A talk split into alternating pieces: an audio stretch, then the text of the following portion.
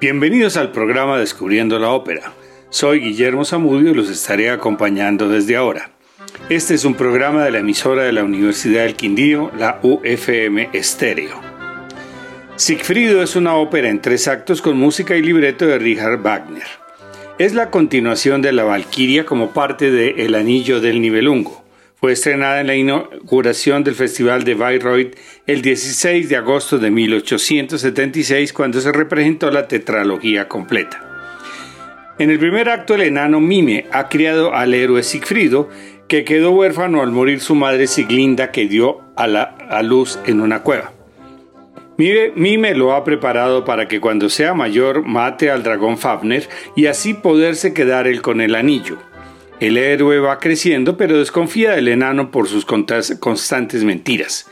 Llega el viajante a visitar la cueva, es Botan disfrazado, y formula preguntas a Mime, una de las cuales no puede responder, ¿quién forjará la espada? Vuelve Sigfrido y al ver que el enano ha sido incapaz de forjar la espada rota de su padre, la forja él mismo y la llama Notum, con lo cual podrá iniciar su carrera de héroe. Mientras tanto, Mime ha fabricado un veneno para matar a Sigfrido en cuanto haya liquidado al dragón. En el segundo acto, Alberich, el hermano de Mime, está apostado junto a la cueva del dragón Fafner, esperando que el héroe lo mate para él recuperar el anillo. El viajante se ofrece a conseguirle el anillo, pero lo está engañando.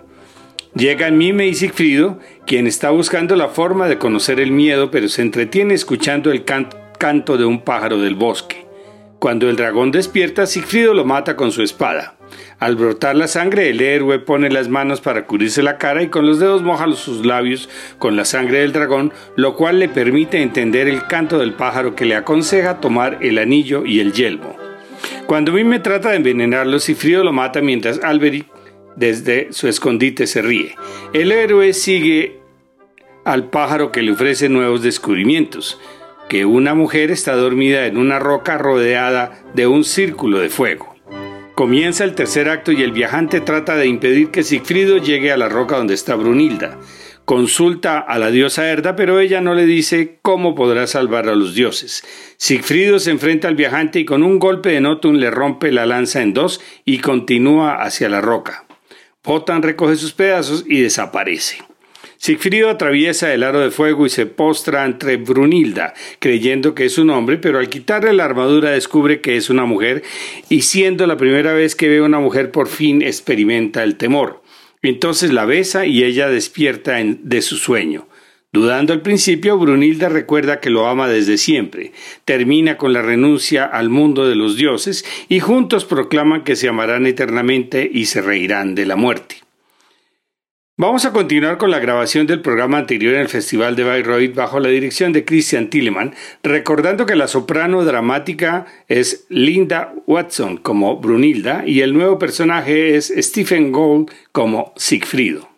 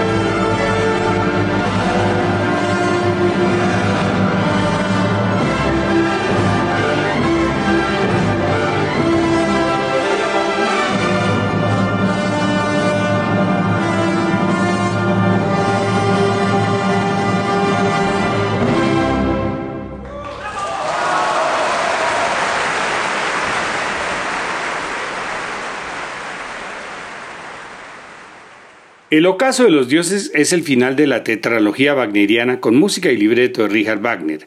Fue estrenada en el mismo Festival de Bayreuth de 1876 e incorpora al coro, que no había aparecido en el anillo hasta ahora. Esta ópera tiene un prólogo y tres actos. En el prólogo, las tres nornas tejen el hilo del destino de la historia de los dioses y advierten su final, pues los hilos se rompen.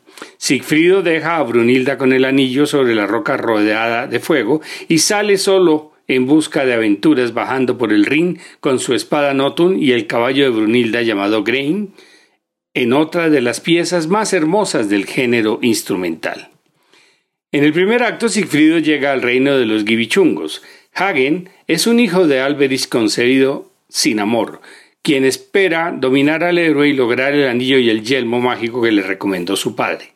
Para lograrlo sugiere a Gutruna, hermana del rey Gunther, que le dé un brebaje al héroe con el cual perdería la memoria.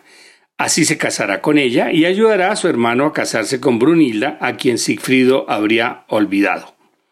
La valquiria Valtruata visita a su hermana Brunilda para que le entregue el anillo para salvar a los dioses, pero ella se niega.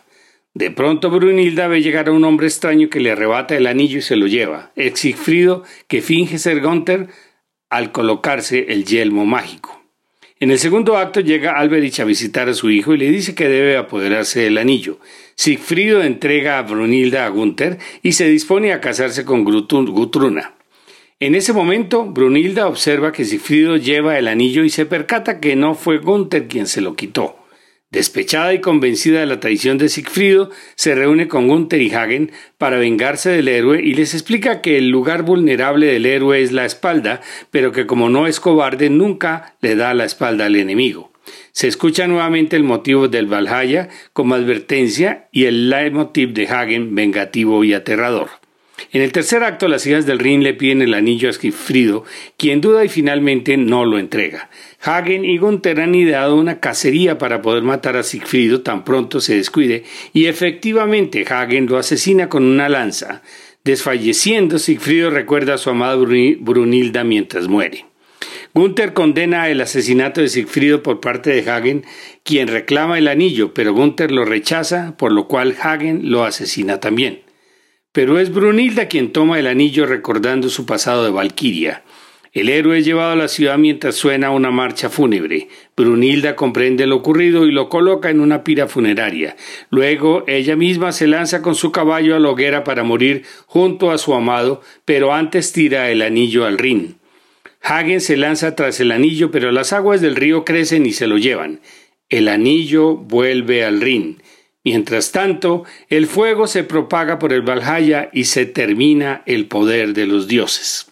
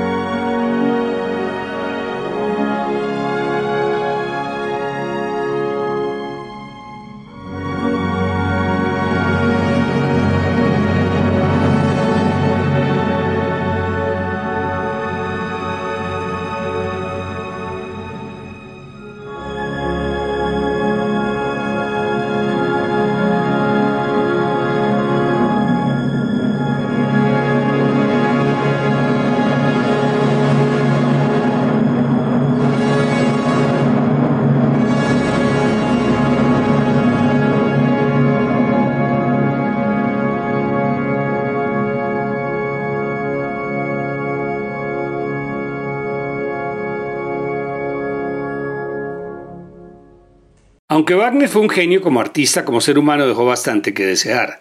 Abusaba de sus amigos mientras podían serle útiles, ya fuera sacándoles fondos o seduciendo a sus esposas sin ningún escrúpulo como pasó con su mecenas Otto van Wessendorf o su discípulo Hans von Bülow. También al compositor Meyerbeer, quien en su juventud le ayudó a financiar Reinzi y después habló mal de él. Su esposa Mina sufrió durante décadas la humillación de sus infidelidades. Wagner fue un oportunista y un derrochador. Debía dinero a todo el mundo y cuando aparecían los problemas salía huyendo, además de su soberbia, megalomanía y antisemitismo. En definitiva, podría decirse que Wagner rechazó el amor para conseguir el oro de su gloria artística, cualquier parecido con su tema en el anillo del nivelungo. Volviendo a la ópera, el gran cambio iniciado por el Verdi Maduro y ratificado por Wagner, evitaba los recitativos y las arias que cortaban la secuencia de la trama, aunque era el sistema utilizado hasta ese momento. Lo cierto es que Wagner adelantó las bases para las bandas sonoras de la cinematografía que vendría unos años después. Los leitmotiv o motivos musicales han sido utilizados por los grandes compositores de la música para cine actuales, como John Williams en La Guerra de las Galaxias, Hans Zimmer en El Gladiador o Howard Shore en El Señor de los Anillos y muchas otras más composiciones. En lo puramente instrumental, si escuchamos alguna de sus oberturas o preludios, nos sentiremos viendo una película actual, además que su música ha sido utilizada en muchas bandas sonoras. La semana próxima volveremos al repertorio francés con Los cuentos de Hoffmann de Jacques Offenbach, después de haber escuchado Carmen de Bizet y Fausto de Gounod.